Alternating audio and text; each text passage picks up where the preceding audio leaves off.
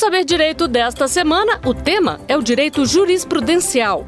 Você vai conhecer as principais decisões do STF e do STJ no direito constitucional, civil, tributário, administrativo, penal e direito do consumidor.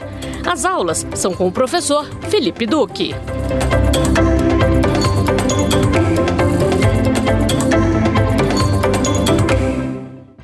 Olá, queridos amigos do TV Justiça. Grande satisfação estar com você aqui em nossa aula número 3 sobre direito jurisprudencial, em que nós estamos tratando sobre as principais decisões do STF e do STJ e que têm uma abordagem prática e que foram decisões marcantes e históricas para que você consiga se aproximar delas e entender a razão de decidir. Eu me chamo Felipe Duque, sou professor aqui também na casa, no Saber Direito, segunda vez que estou aqui com você. Trabalho como procurador da Fazenda Nacional, eh, já fui assessor de desembargador no Tribunal de Pernambuco e vou estar aqui contigo né, para conversar sobre esses temas interessantes e instigantes, hoje envolvendo muito o direito constitucional. Professor, é possível que exista eh, uma vacinação compulsória, uma vacinação forçada?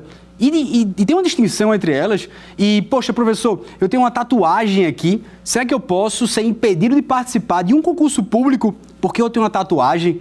Nesses momentos, portanto, né, a gente vai debater sobre eles, aprofundar esses temas que chegaram ao STF e que também são muito importantes, além de outros assuntos aqui na aula. Eu chamo você a atenção para estar atento e atenta, minha amiga. Tome uma água, um café e vamos nessa aprender um pouco mais sobre direito jurisprudencial e as decisões do STF e STJ.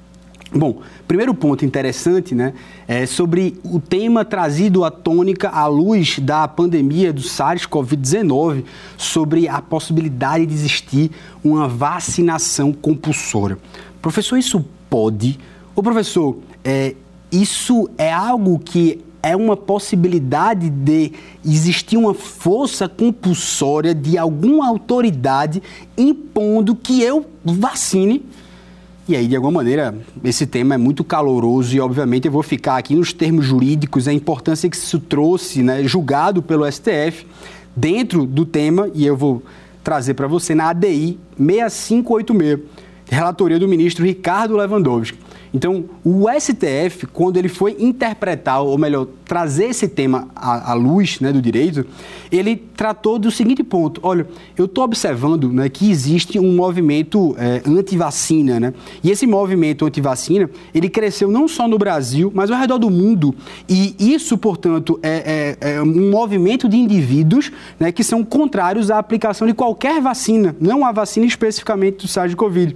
E essas pessoas, elas acabam né, se recusando a vacinar a si próprios ou a seus filhos, é, invocando, obviamente, crenças pessoais, é, crenças, argumentos filosóficos, dogmas, inclusive, até culturais mesmo, ou até motivos, supostos motivos científicos.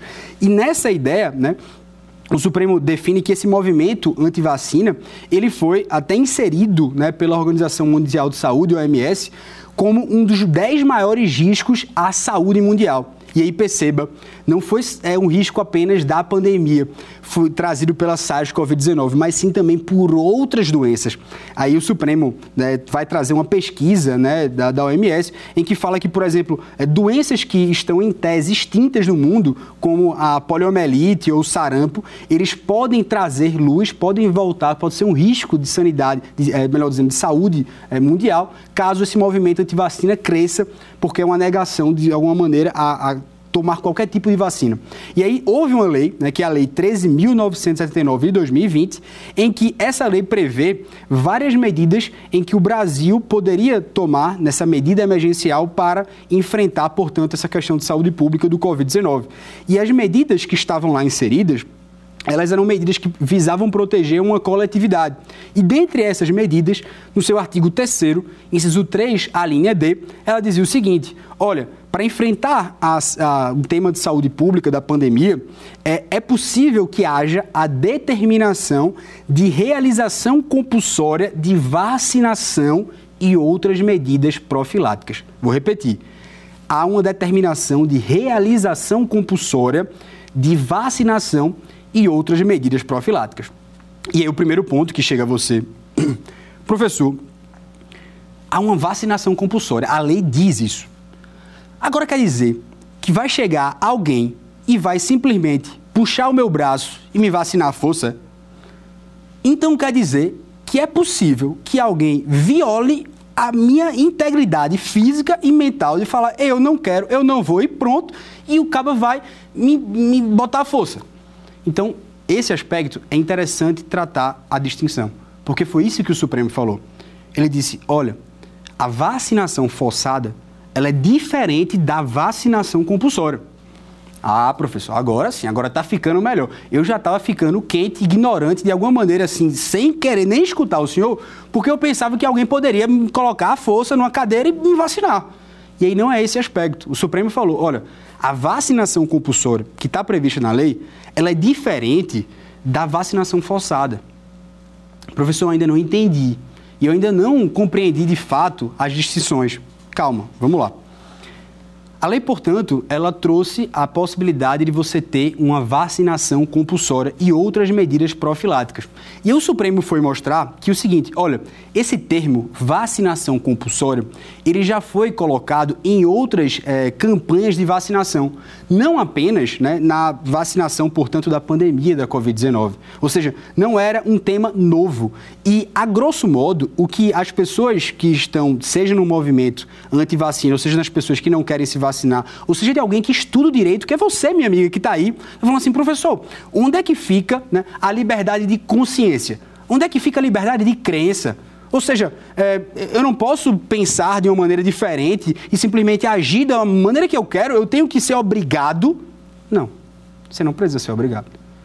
Você não vai ser vacinado de maneira forçada. Você não pode. Por quê? Há um respeito à liberdade de consciência e de crença. E esse aspecto é muito relevante, pura e simplesmente por si só, ele diferencia a vacinação forçada da vacinação compulsória. Porque o Supremo, ele deu concretude ao artigo 5 inciso 6 da Constituição Federal e ao artigo 5 inciso 8, que garantem, portanto, a liberdade de consciência e de crença. Você pode, portanto, é, prestar o culto que você quiser. Você pode, portanto, pensar o que você quiser. Isso aí, portanto, não é algo que se misturará com a vacinação compulsória. Agora está ficando melhor.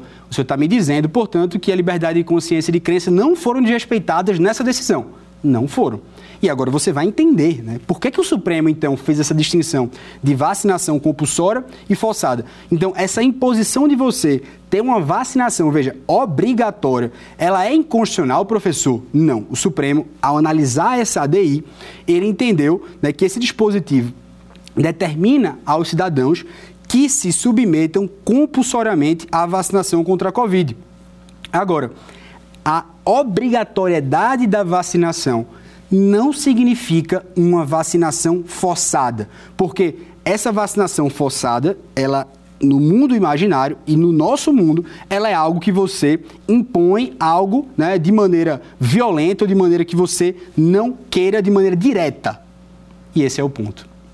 Não existe vacinação forçada, porque é uma imposição direta. Agora, é possível que haja meios indiretos de satisfazer a obrigação compulsória.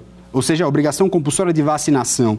E aí, portanto, né, é, você já distinguiu vacinação compulsória não é vacinação forçada. Vacinação forçada, você é um meio direto de vacinação. É alguém colocar a força, ainda que você não queira, ainda que desrespeitando, portanto, a liberdade de consciência e de crença. E não foi isso que foi decidido. O que foi decidido é que é constitucional a vacinação compulsória. E você pode colocar, você pode atribuir meios indiretos para obrigar os cidadãos a serem vacinados. Mas perceba, meios indiretos. Professor, que meios indiretos são esses? Então aí o, Su o, Supremo Tribunal Federal ele falou que a lei ela seria constitucional, ela seria portanto legal se houvesse meios indiretos. Quais seriam meios indiretos? Por exemplo, não é possível que você ingresse em um estabelecimento comercial se você não estiver vacinado. É possível, portanto, que você não vá a um determinado local quem não está vacinado. Então perceba, Nesse aspecto, você consegue ter né, um meio indireto para que a pessoa queira ser vacinado ou seja convencido a ser vacinado, mas isso não significa uma vacinação forçada. Isso é chamado de vacinação compulsória. E nesse aspecto, a vacinação compulsória, ela é constitucional, mesmo que haja meios indiretos para que haja a obrigação da vacinação. Isso não significa vacinação forçada. É constitucional que você é, adote né, medidas, portanto, indiretas para que a população ela, ela tenha o convencimento de ser vacinado, ela tenha consciência. Agora, você não pode ter uma medida invasiva, você não pode ter uma medida aflitiva, isso não é uma medida coativa, isso, portanto, não é vacinação forçada. Você não vai violar o corpo humano de alguém simplesmente porque ela não quer se vacinar. Isso é chamado vacinação forçada.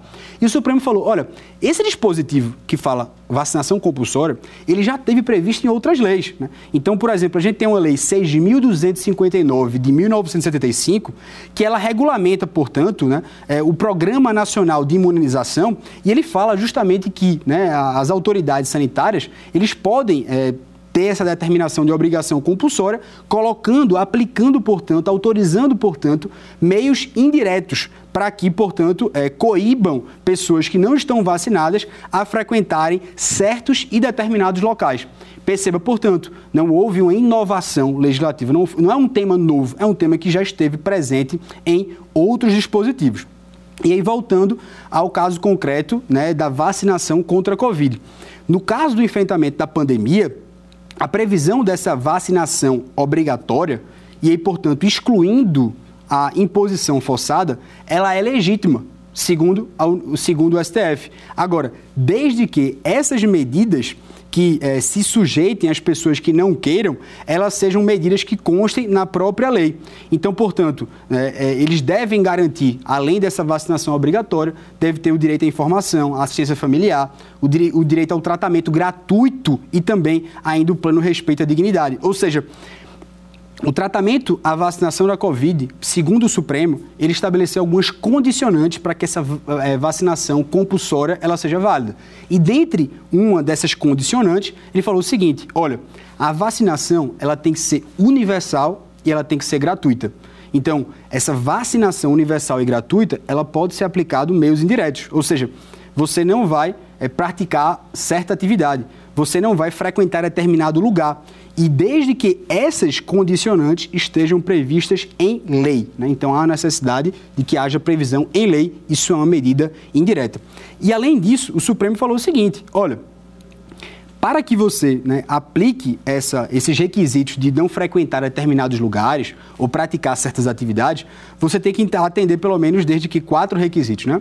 O primeiro requisito é que isso seja feito com base numa evidência científica, ou seja, tem que ter uma análise estratégica né, cientificamente comprovada. Dois, isso vai ter que vir acompanhado sempre né, de informação sobre a eficácia, sobre a segurança, sobre as contraindicações também dos imunizantes, ou seja, as pessoas que teriam efeitos colaterais, por exemplo, tem que vir muito claro. E além disso, isso vai ter que respeitar também a dignidade né, e os direitos fundamentais da, do ser humano e, ao mesmo tempo, vai ter que ser é, meios indiretos que sejam proporcionais e razoáveis. Então, portanto, ele não especificou quais seriam meios proporcionais e razoáveis, mas disse que seriam é, meios indiretos proporcionais e razoáveis. E aí um questionamento que chegou né, também nesse mesmo tema. Né? É, trazendo essa tônica, a lei era federal, a lei era da União. E nesse, nessa pisadinha, né, a gente pergunta, poxa, é, será que era possível é, que o Estado, né, que o município, ele legislasse também sobre essa vacinação compulsória? É possível que ele também aplique um meio indireto, né, ou seja, que não seja apenas uma lei criada pela União? O Supremo falou que sim, né? Ou seja, interpretando o artigo 23 da Constituição Federal, o Supremo entendeu que a competência para legislar, a competência comum né, no que tange a saúde no artigo 23, ela compete a todos os entes. Então, não seria uma competência exclusiva da União tratar sobre questões de saúde pública, como no caso da pandemia do Covid-19. Logo, também poderia estados e municípios, Distrito Federal, criar leis né, tratando sobre o combate à pandemia. E esse aspecto, portanto, é muito relevante, pois é, dentro do nosso pacto federativo, né, dentro desse, desse, desse, é, desse prédio, né, como a gente gosta de dizer, o ministro Gilmar Mendes, ele utiliza essa expressão, né, fala do, do prédio federativo, né, ou seja, há, uma, uma, há competências comuns, que são ali o hall, por exemplo, onde todos podem acessar, e existem também competências privativas exclusivas, que apenas um ente pode elaborar a, a, as competências, por exemplo, que envolvem né, por direito tributário, tem uma competência concorrente. Mas quando você vai falar questões, por exemplo, de direito minerário, a gente tem uma competência privativa da União. Só ela pode legislar nesse tema. E aí, portanto, trago aqui o fechamento para você, que o Supremo né, trouxe essa, essa ideia do federalismo cooperativo né, para que os entes eles se apoiem mutuamente né, no combate à saúde pública. Então, por isso que todos os entes eles podem legislar sobre essa temática né, do, da vacinação é, compulsória. Então, em resumo, né, a gente tem que o STF ele julgou é, essa ADI parcialmente né, procedente, ele interpretou conforme esse dispositivo e disse o seguinte, olha, poder público, você pode determinar que os cidadãos eles sejam vacinados compulsoriamente, tá? Contra a Covid. Agora, a vacinação compulsória, repetindo, não significa vacinação forçada. Logo, é possível que o Estado aplique meios indiretos. Né? Se a pessoa se recusar a, a, a tomar a vacina, por exemplo, ele pode, é, desde que haja restrições previstas em lei e atendam aqueles parâmetros, ele pode, por exemplo, ter uma multa, ele pode é, ser impedido de frequentar determinados lugares, ele pode ser impedido de fazer matrícula, por exemplo, numa escola. E nesse sentido, portanto, ele pode trabalhar meios indiretos, mas ele não pode realizar a vacinação forçada. E além disso, ficou determinado que todos os entes eles têm autonomia para realizar as campanhas locais de vacinação. Bom, nesse aspecto relevante, né, a gente sai de um tema aqui interessante, porque foi decidido pelo STF no que tange a pandemia do Covid, e a gente traz um tema à tona é, básico aqui, ou talvez assim, normal do cotidiano. Né? Eu estou sendo uma pessoa que quer submeter a um concurso público. Mas, há cinco anos, né, eu fiz uma tatuagem no meu corpo. Ou melhor, eu preenchi todo o meu corpo. Eu preenchi toda a minha face. Eu preenchi tudo de tatuagem. Está tudo desenhado. E de alguma maneira, essa pergunta ela vem à tona por você, ou por alguém, ou por algum membro familiar. Fala, meu filho, você está fazendo tatuagem? Será que vão deixar você passar no concurso público? E esse tema, ele foi trazido pelo STF, ele foi julgado pelo Supremo. Isso é muito interessante, né? porque de alguma maneira a gente vai trazer assuntos que afetam ou já afetaram né, a moral ou a ordem pública, os costumes, né? o dia a dia, aquele olhar desviado que já existiu ou que talvez exista. E nesse aspecto, a pessoa que realiza uma tatuagem, ela pode ter uma restrição de não participar de um concurso público. Eu trago o debate a você e a gente, eu também te convido a refletir comigo sobre esse tema. E eu achei interessante esse tema porque ele envolve algo de conhecimento popular ou algo que está é, divulgado, né, geralmente em todas as cidades do Brasil, em todo o meio que a gente convive. E, de alguma maneira, esse tema ele traz à, à tona né, algo que particularmente algumas pessoas expressam, que é a tatuagem, né? E por muito tempo, antes do Supremo decidir, tem gente que falava o seguinte: olha, você pode fazer uma tatuagem, não tem problema nenhum. Mas a sua tatuagem, faça ela escondida aqui no braço para ninguém ver, porque quando você colocar a camisa, ninguém vai olhar. Ou faça alguma que não esteja à mostra, para que você não mostre a tatuagem. Então esse tema também, ele chegou ao Supremo. Fala assim, não, então a tatuagem você pode fazer, mas ela não, não, não pode ficar à mostra. E aí, portanto, eu te convido a refletir, né? Porque o Supremo decidiu isso, né? No recurso extraordinário 89, 84, 50 de relatoria do ministro Luiz Fux.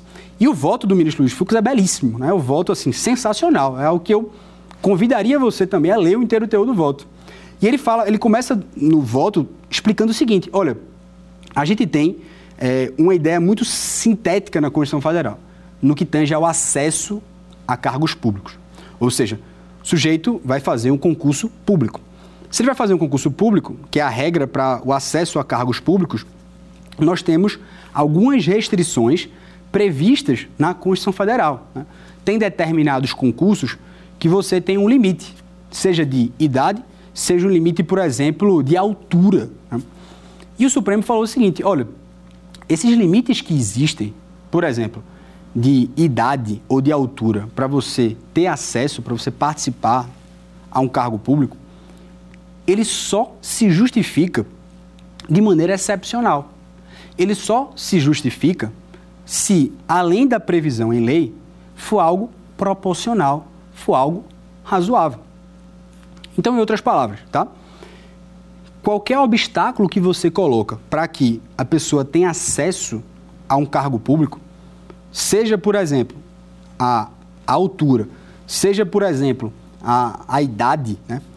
ou seja, que impossibilite o exercício de uma função específica, ele precisa ter uma justificativa basilar, uma justificativa razoável.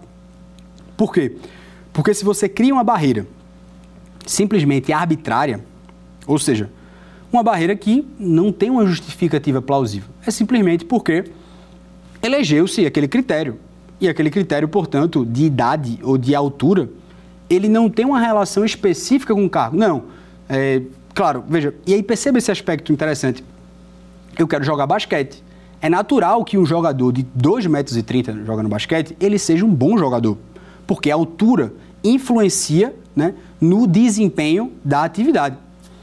Isso é óbvio. Um jogador pequeno ele pode ter um grande êxito no basquete, mas diminuem um pouco né, as suas chances de êxito. Diminuem um pouco. Mas é possível fazer uma regra geral? Jogador baixo não joga basquete. Não é possível. Agora, é possível você é, induzir que jogador alto pode ter, ou seja, é possível que tenha um bom desempenho? É possível. Então perceba que a gente não cria uma regra, é uma variável. O Supremo basicamente diz: olha, já que nós temos uma variável, por exemplo, nesse caso específico, você precisa ter uma regra que seja isonômica e seja razoável. Então, se você tem um cargo que a pessoa tem que ter 3 metros, porque só com 3 metros que ele consegue bater no teto, ele tem que bater no teto, porque a atividade dele é bater no teto, aí tudo bem. Essa altura é um limite razoável. Porque senão, você estará ferindo a isonomia e também a razoabilidade no acesso a cargos públicos. Então, o voto do ministro Luiz Fux ele fala basicamente isso. O acesso a cargos públicos tem que estar pautado por isonomia, porque é uma concorrência, de maneira que você, em tese, vai ter a busca para que candidatos né, é, que estejam em condições, em tese de, de igualdade, é, tenham o melhor desempenho e seja ele que exerça o cargo público. E, por outro lado, ele tem que ter um critério que, se você quer impedir o acesso de alguém, tem que ser algo razoável. Beleza, eu entendi isso, professor. Bom, e onde é que entra a tatuagem na história? O que, que a tatuagem interfere? Ou melhor, a tatuagem na história. Eu acho que isso é relevante. Isso eu aprendi com o voto do ministro Luiz Fux, porque no voto ele fala, olha, no passado a tatuagem ela foi associada a setores marginais da sociedade. Ou seja, a tatuagem no passado, especialmente durante o século XIX, ela era uma prática associada a determinados grupos sociais, grupos que viviam à margem da sociedade e ele nomina, inclusive, que seriam conhecidos como flor do presídio. Né? Então, desse, desse modo, durante muitos anos, né, a tatuagem, no imaginário social, ela foi vista como algo associado à marginalidade, algo associado à delinquência. E segundo os sociólogos, né, esse sentido estigmatizador no uso da tatuagem começou a mudar a partir da década de 80. É claro que se a gente for lá para a história, a gente vai ver que povos né, indígenas, enfim, da antiguidade já faziam tatuagem, né, mesmo sem, é, enfim, ter correlação. Mas trazendo para a modernidade, isso é uma, uma síntese. A partir da década de 80, a tatuagem, ela passou a, a mudar essa concepção de que era algo marginalizado, algo para delinquentes. E nesse sentido, o Supremo falou o seguinte, olha, a tatuagem ela é uma liberdade de expressão.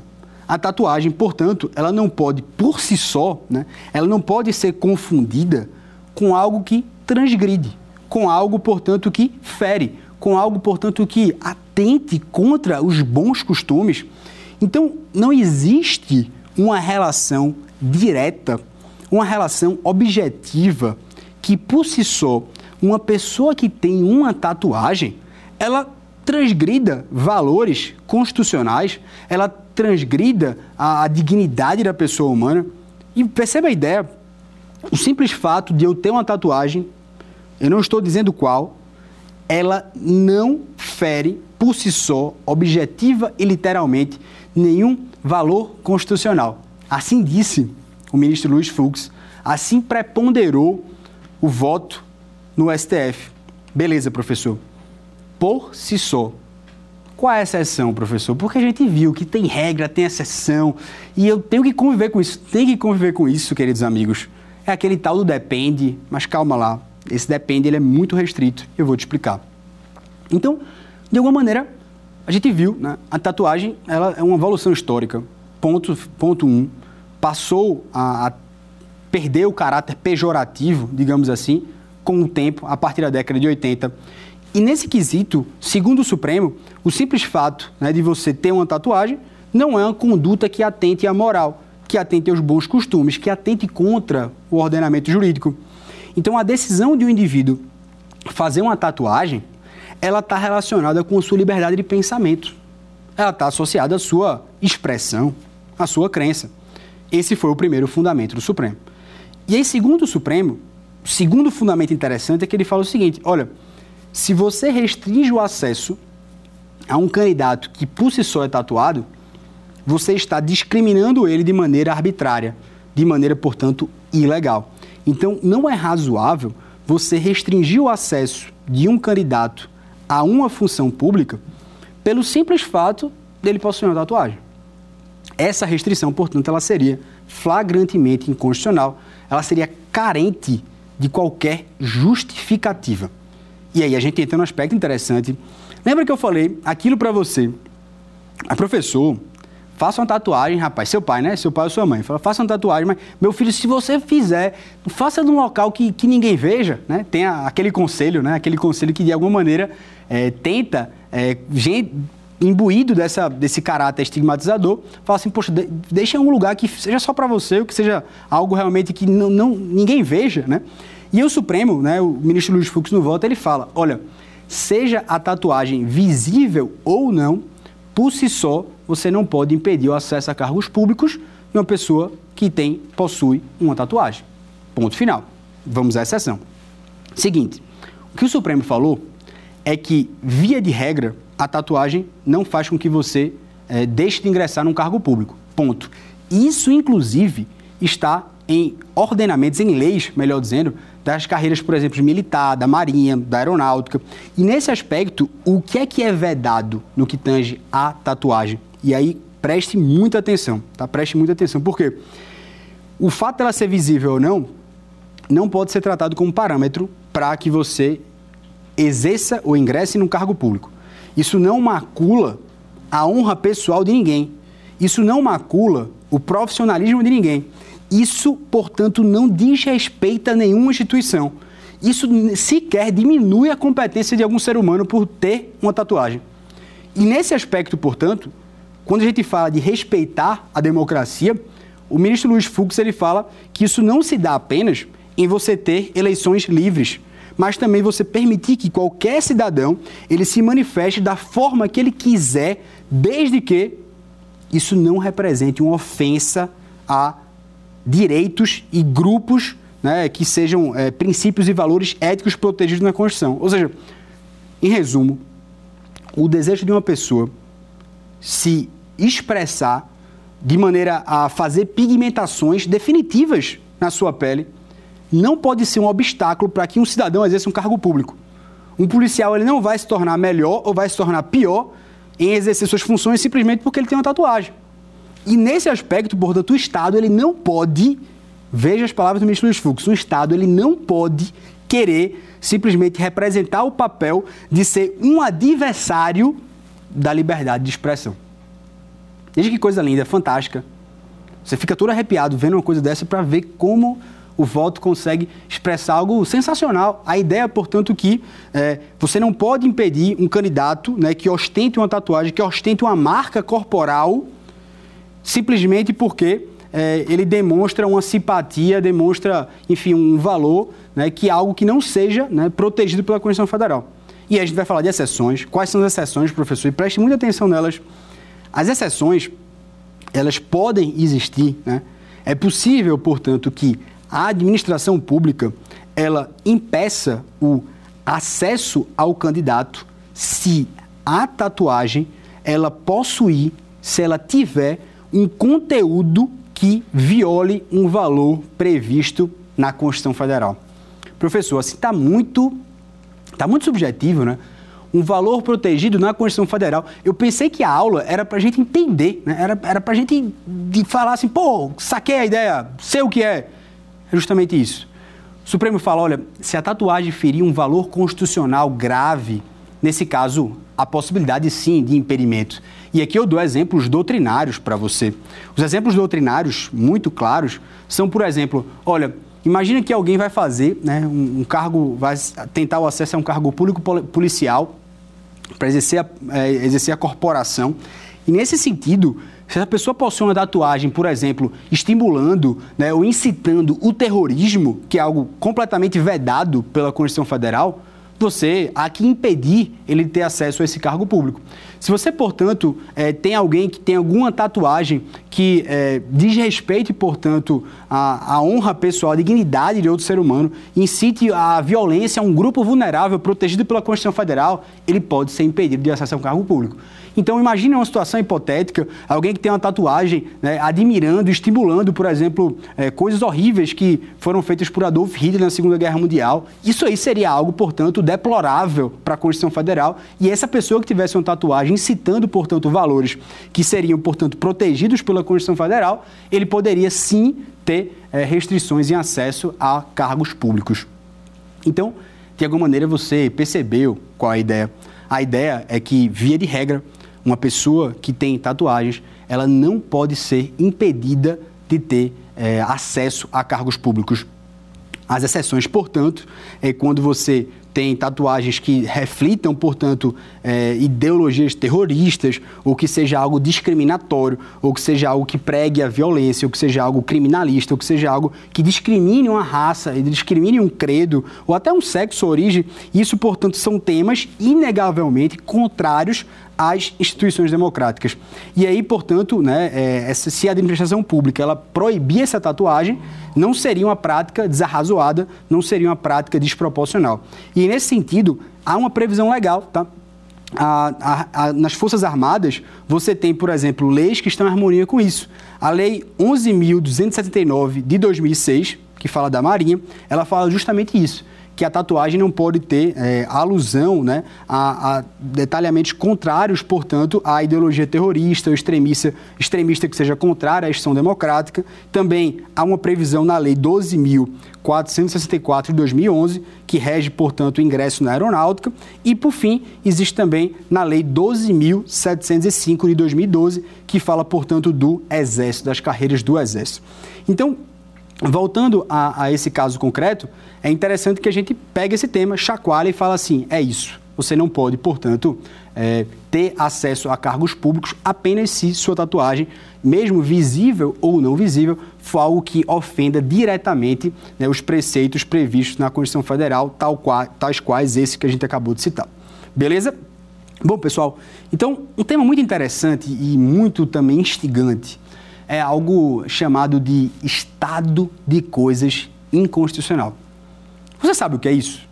Você sabe o que é algo chamado estado de coisas inconstitucional? Isso foi julgado na DPF 347 pelo STF. E essa DPF, julgamento da DPF 347, ela trouxe essa nomenclatura estado de coisas inconstitucional. Esse tema é muito importante, muito instigante. É algo assim que é, invoca realmente um aprofundamento incrível, algo que invoca um estudo, algo que invoca um detalhamento, inclusive doutrinas estrangeiras, porque a Colômbia, por exemplo, ela foi um dos primeiros países, segundo a citada doutrina, para albergar, para garantir, para acolher esse fenômeno chamado do estado de coisa inconstitucional. Na Colômbia, havia uma ofensa generalizada a direitos da previdência de alguns professores, havia uma ofensa generalizada a outros direitos de penitenciários, de pessoas custodiadas pelo Estado. E nesse sentido, o, a corte né, colombiana, ela falou assim, olha, isso que está acontecendo é uma verdadeira, é uma, é um verdade, uma verdade estado de coisa inconstitucional. Ou seja, eu estou detalhando um fato. Esse fato é, estamos vivendo um estado de coisas inconstitucional. E aí, por isso, eu autorizo A, B, C, D, E, F. Mas, professor, você não me disse o que é um estado de coisa inconstitucional. O que significa? É, qual, qual é, enfim, a característica de você dizer que estamos vivendo um estado de coisa inconstitucional? E o Supremo Tribunal Federal, ele decidiu isso, foi? Ou simplesmente ele tocou, falou num voto ali, né, como a gente fala, em passão, ou seja, durante o voto? Não, ele aprofundou, ele trouxe a temática, esse tema foi bem debatido e é algo muito atual e muito sensitivo né, à personalidade humana. Veja, em síntese, o chamado estado de coisas inconstitucional, ele possui três características. E essas três características elas são muito relevantes. Porque, primeiro, a, a ideia principal é nós estamos tendo né, um quadro de violação generalizada, violação sistemática de direitos fundamentais. Então, imagine uma situação que está sendo violentado vários direitos fundamentais de maneira generalizada, ou seja, para muitas pessoas e de maneira sistêmica. É algo que está ali posto, que é difícil de resolver, que é complexo. Primeiro pressuposto. Massa. Entendi, professor. Violação generalizada e sistêmica. Show de bola. Segundo ponto. É necessário que ele seja causado pela inércia, né? ou pela incapacidade reiterada e persistente das autoridades públicas que podem modificar isso. Então, o segundo ponto, ele revela que há uma inércia, ou então existe uma incapacidade persistente, reiterada. Estão fazendo, como a gente diz, né? É, é, estão fazendo vista grossa. Ninguém resolve isso. E é, é para modificar uma grande conjuntura. Então, nesse ponto, há uma inércia ou incapacidade reiterada e persistente das autoridades que são competentes. Terceiro ponto. De maneira que, né, apenas se houver uma transformação estrutural, uma transformação significativa do poder público e, portanto, uma atuação plural que pode modificar essa situação.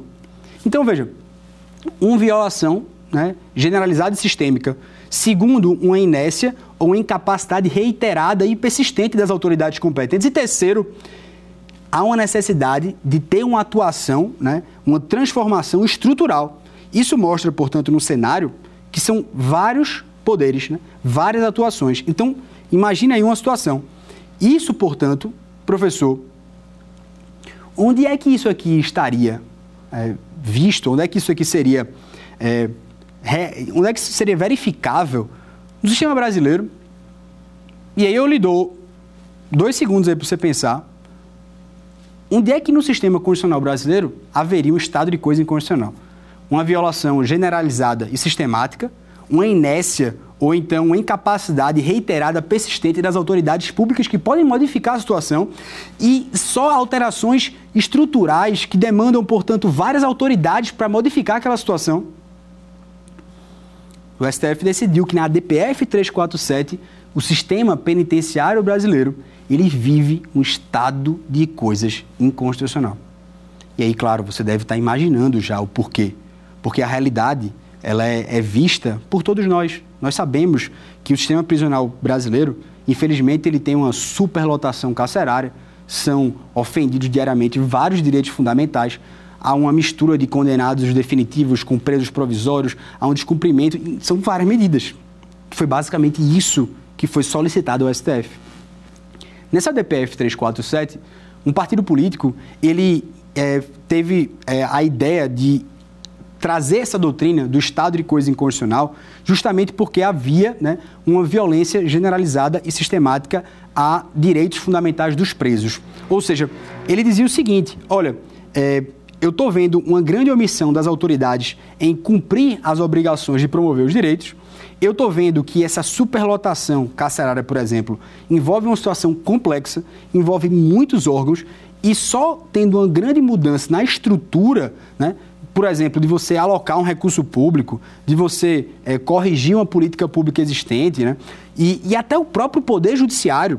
Eu vejo isso porque está abarrotado de processos. Então, como é que o próprio Poder Judiciário vai atuar? Então, perceba, perceba, essa omissão, essa inércia provocada, ela está afeta basicamente dos três poderes. Não estamos falando aqui de uma, de uma inércia né, que seja apenas do poder executivo que seja apenas do Poder Legislativo. Na DPF 347, o STF foi claro: existe uma inércia ou incapacidade até do próprio Poder Judiciário, porque está abarrotado de processo. Então, ele não consegue é, socorrer de maneira individual né, todos que chegam ao Poder Judiciário a tempo, né, que estejam no sistema, no sistema penitenciário, obviamente.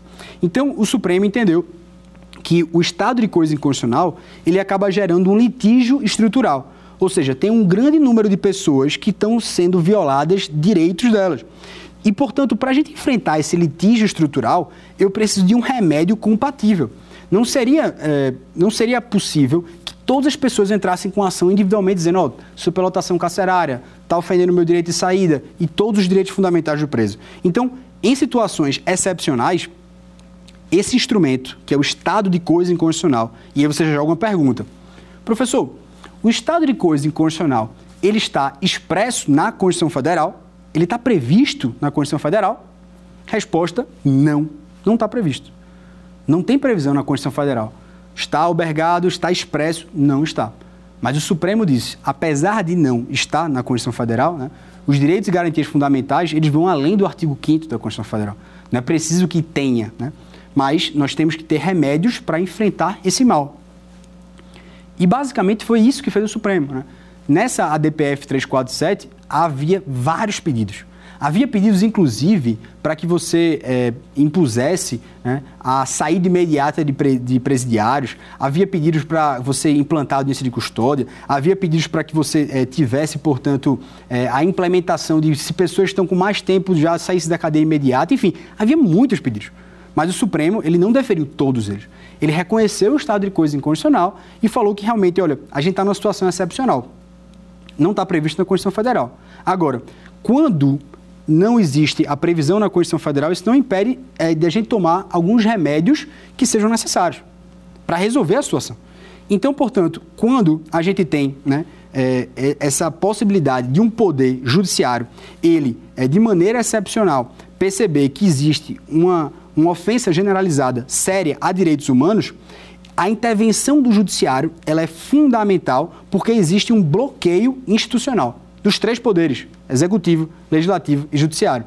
E a gente não pode dizer que, olha, o princípio da separação dos poderes, ele fala que Via de regra, o executivo ele executa, via de regra o legislativo produz leis, via de regra o judiciário julga. Isso é via de regra, são as atividades típicas, mas também temos atividades atípicas. E esse princípio da separação dos poderes, ele não pode impedir né, que haja uma intervenção mais ampla do poder judiciário no caso em que haja uma violação generalizada e sistemática de direitos fundamentais. E aí perceba o ponto. Na DPF 347, o STF reconheceu que o sistema penitenciário brasileiro ele está violando vários direitos fundamentais dos presos. E aí, por isso, né, ele reconheceu é, o estado de coisa inconstitucional e determinou nessas ações, né, havia várias determinações, mas o que o Supremo decidiu foi o seguinte: olha, eu vou fazer duas coisas interessantes, que são, é, que, a meu ver, vão ajudar na resolução do caso. Primeiro, ele deferiu a medida liminar para que fosse implantado as audiências de custódia, né?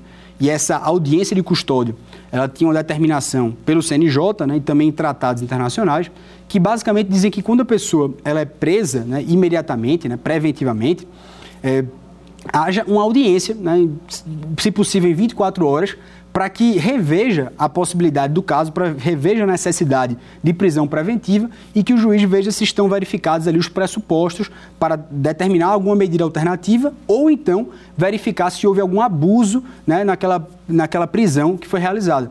Então, o STF determinou, primeiro, que fossem realizadas as audiências de custódia né, e depois também o Supremo entendeu né, que, é, e veja, todo esse cenário, tá, todo esse cenário é, são votos extensos, eu estou tentando fazer um resumo para que você compreenda, é que o Supremo falou, olha, as penas privativas de liberdade nos presídios, elas acabam sendo penas cruéis e penas desumanas. Por quê? Porque as pessoas que entram no cárcere, elas acabam não servindo à função principal. Qual é a função principal? A ressocialização dos presos. Então, o que acaba acontecendo é que existe um aumento da criminalidade. Porque a, o cárcere ele acaba transformando pequenos delinquentes em monstros do crime. De maneira que isso prova a ineficácia né, do sistema da política de segurança pública, já que existe uma alta taxa de recidência. Ou seja, aquele que, cara que praticou um crime, ele vai praticar provavelmente outro. Né? E, portanto, o reincidente ele geralmente vai aplicando crimes mais graves. E ele falou: olha, isso é uma falha estrutural. Isso é uma falha da administração do Legislativo, do Executivo e do Judiciário, tanto da União quanto dos Estados-membros e também quanto dos municípios. Então, existe uma falha estrutural. E diante dessa falha estrutural, cabe ao STF o papel de retirar os demais poderes da inércia. Cabe, portanto, do, ao STF coordenar as ações visando a solucionar o problema, a tentar trazer resultados. Então, a intervenção judicial, nesse caso, ela é necessária. Por quê? Porque existe uma incapacidade demonstrada pelas instituições legislativas e administrativas.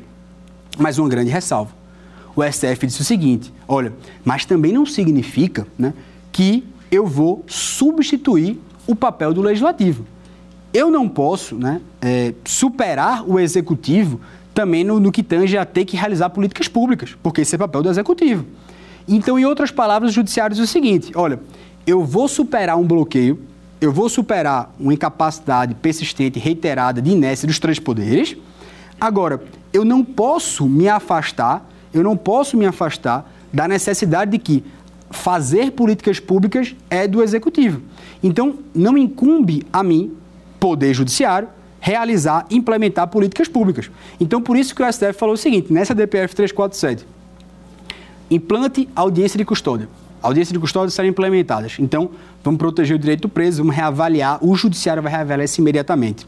E, além disso, o Supremo determinou né, que houvesse a destinação de um fundo, né, houvesse a liberação de um fundo, um saldo acumulado no Fundo Penitenciário Nacional, que é justamente um fundo que foi criado para essa finalidade, e esse fundo fosse, portanto, é, utilizado apenas no sistema penitenciário o dinheiro fosse utilizado apenas, fosse destinado, portanto, à reforma, ao reaparelhamento dos presídios, de maneira que não houvesse uma destinação para outras finalidades, só para essa, e fosse destinado, é, fosse liberado né, esse saldo para essa finalidade. Bom, nesse sentido, portanto, né, a gente está caminhando aqui e eu quero te chamar né, para nós verificarmos dois questionamentos interessantes provocados aqui no nosso quiz, para ver se você conseguiu absorver a nossa aula de hoje. Beleza? Vem embora, vamos nessa, nosso quiz aqui.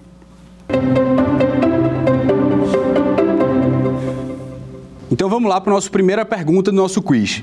Um edital de concurso público pode vedar pessoas com tatuagem a participarem do certame, do concurso? Alternativa letra A. Sim, tatuagem ofende a moral da sociedade. Alternativa B. Sim, pode ser feita a restrição de acordo com a conveniência da banca examinadora. Letra C, não, de maneira alguma. Letra D, editais de concurso público não podem estabelecer restrição a pessoas com tatuagem, salvo situações excepcionais em razão de conteúdo que viole valores constitucionais.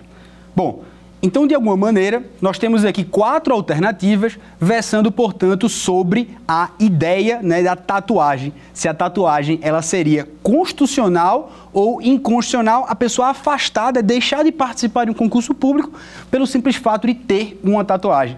E aí perceba, né? A letra A, B e C, elas tratam, portanto, da possibilidade de que ou você não pode participar de maneira alguma, ou você simplesmente né, é, tem alguma restrição de maneira irrazoável. E o que, é que a alternativa D, portanto, que é a alternativa correta, ela vem nos dizer? Ela fala, olha, via de regra, uma pessoa pode participar, um edital não pode impedir alguém de participar. Foi assim que a gente viu no voto do ministro Luiz Fux, que prevaleceu no acórdão. Ou seja, se não ofender valores constitucionais, o simples fato de alguém colocar pigmentos em sua pele não atenta contra é, a moral, contra os bons costumes, contra nada, portanto, que ofenda a dignidade da pessoa humana. Agora, Quais são as restrições excepcionais?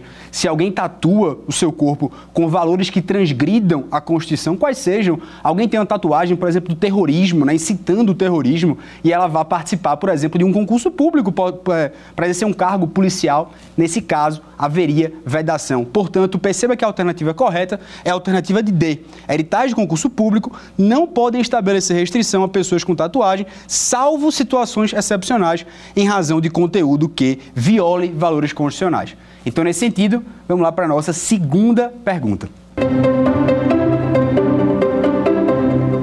Sobre a vacinação contra a Covid-19, assinale a afirmativa correta, de acordo com a visão do STF. Letra A. A vacinação compulsória não significa vacinação forçada, por exigir sempre o consentimento do usuário podendo, contudo, ser implementada por meio de medidas indiretas, as quais compreende, dentre outras, a restrição ao exercício de certas atividades ou a frequência de determinados é, lugares, desde que previstas em lei ou dela decorrentes. Alternativa B. O Estado não pode, impor, não pode impor aos cidadãos que recusem a vacinação as medidas restritivas previstas em lei, multa, impedimento de frequentar determinados lugares ou fazer matrícula em escola. Letra C. O Estado pode fazer uma imunização à força. Letra D. A União pode fazer uma imunização à força. Então perceba que a alternativa, ela trata sobre a questão de você ter a vacinação compulsória. E a gente distinguiu aqui de maneira belíssima, né? Ou seja, a diferença do julgado do STF entre a vacinação compulsória e a vacinação forçada são coisas diferentes, são coisas que não se misturam. Uma coisa é você determinar a vacinação compulsória, que já foi determinada inclusive em outras campanhas de vacinação e não tão somente na campanha de vacinação contra a Covid-19. E outra coisa é a vacinação forçada o que não pode, o que é inconstitucional, o que viola, portanto, a sua integridade física e também moral. Isto é, ninguém pode colocar uma agulha no seu braço à força. A alternativa, portanto, está incorreta de letra C, de letra B, me desculpe. E na letra C e na letra D, eles tratam na possibilidade do Estado ou da União fazer isso, o que também seria é, errado, seria inconstitucional. E é possível, portanto, a vacinação compulsória é a alternativa de letra A. E agora, como a vacinação compulsória ela é diferente da vacinação forçada, perceba, portanto, que é possível impor meios indiretos, não meios diretos, indiretos, ou seja, quem não queira se vacinar pode sofrer algumas restrições, tal como ser impedido de visitar determinados lugares. Portanto, a alternativa letra A ela é a alternativa correta. A vacinação compulsória não significa vacinação forçada, porque sempre exige o consentimento. Agora, a pessoa pode sofrer medidas indiretas, e aí a gente vai ter restrição ao exercício de algumas atividades, ou então a frequentar determinados lugares, desde que previstas em lei ou dela decorrentes. Beleza? Então, nesse aspecto, nós fechamos aqui a nossa aula de hoje e de maneira completa, né, nós tratamos de dois julgados muito interessantes, né, ou seja, a diferenciação entre a vacinação compulsória e a vacinação forçada, porque o STF decidiu isso. Né? A questão, portanto, que é possível você vacinar alguém de maneira compulsória e isso não se mistura com a vacinação forçada. Isso é diferente, portanto, queridos amigos, de você simplesmente colocar eh, no braço de alguém mediante violência. É uma coisa completamente distinta da outra. A vacinação forçada ela é inconstitucional. A vacinação compulsória ela é, portanto, constitucional. E além disso, tratamos sobre o julgamento da tatuagem. Ou seja, o simples fato de alguém ter uma tatuagem por si só não fere nenhuma cláusula constitucional e não impede ninguém de participar de um certame de concurso público. Agora, se a tatuagem possuir algum tipo de valor constitucional que transgrida a tal ponto, feito a gente citou o terrorismo, é possível haver restrição. Então não tem aquela conversa né, de jeito, ah não, se a tatuagem, é, se ela não aparece ou aparece, não, isso não importa. Isso é algo completamente foruítimo. Isso não desmerece uma pessoa simplesmente porque ela tem tatuagem ou não tem tatuagem. Ou seja, ela pode participar de concurso público, via de regra, com abordado. Então, de alguma maneira, eu queria agradecer a você por estar aqui presente na nossa aula número 3, te convidar também para estar junto aqui em nossa, nossa próxima aula. É uma grande satisfação estar com você e você estar nesse processo de estudar, de aprimoramento, de aperfeiçoamento. E eu sei que, é, de alguma forma, é, é muito fácil a gente sucumbir né, aos nossos próprios demônios particulares, que a gente vai se colocando uma, uma força realmente que, que não existe para que a gente progrida nos estudos. Mas o simples fato de você permanecer estudando, o simples fato de você saber né, que ah, só, só, quem, só quem provou do amargo vai saber reconhecer o doce, é só quem realmente continua nesse processo de aprendizagem que vai vendo os caminhos que vão se abrindo e de alguma maneira você vai somando cada vez mais tijolinho, construindo essa casa, ou seja, seja uma aprovação, seja realmente chegar em algum determinado lugar, seja a conseguir absorver esse tipo de conhecimento e aplicá-lo no dia a dia. Então, de alguma maneira, agradeço a você pela participação. A gente se vê na nossa próxima aula e é uma satisfação imensa estar aqui com você hoje. Até a próxima. Tchau, tchau. Fique com Deus dar uma sugestão de tema para os cursos do Saber Direito? Então mande um e-mail para saberdireito@stf.jus.br ou entre em contato pelo nosso WhatsApp. O número é esse que aparece na sua tela. Você também pode estudar pela internet. Basta acessar o site tvjustiça.jus.br ou rever as aulas no canal da TV no YouTube. TV Justiça Oficial.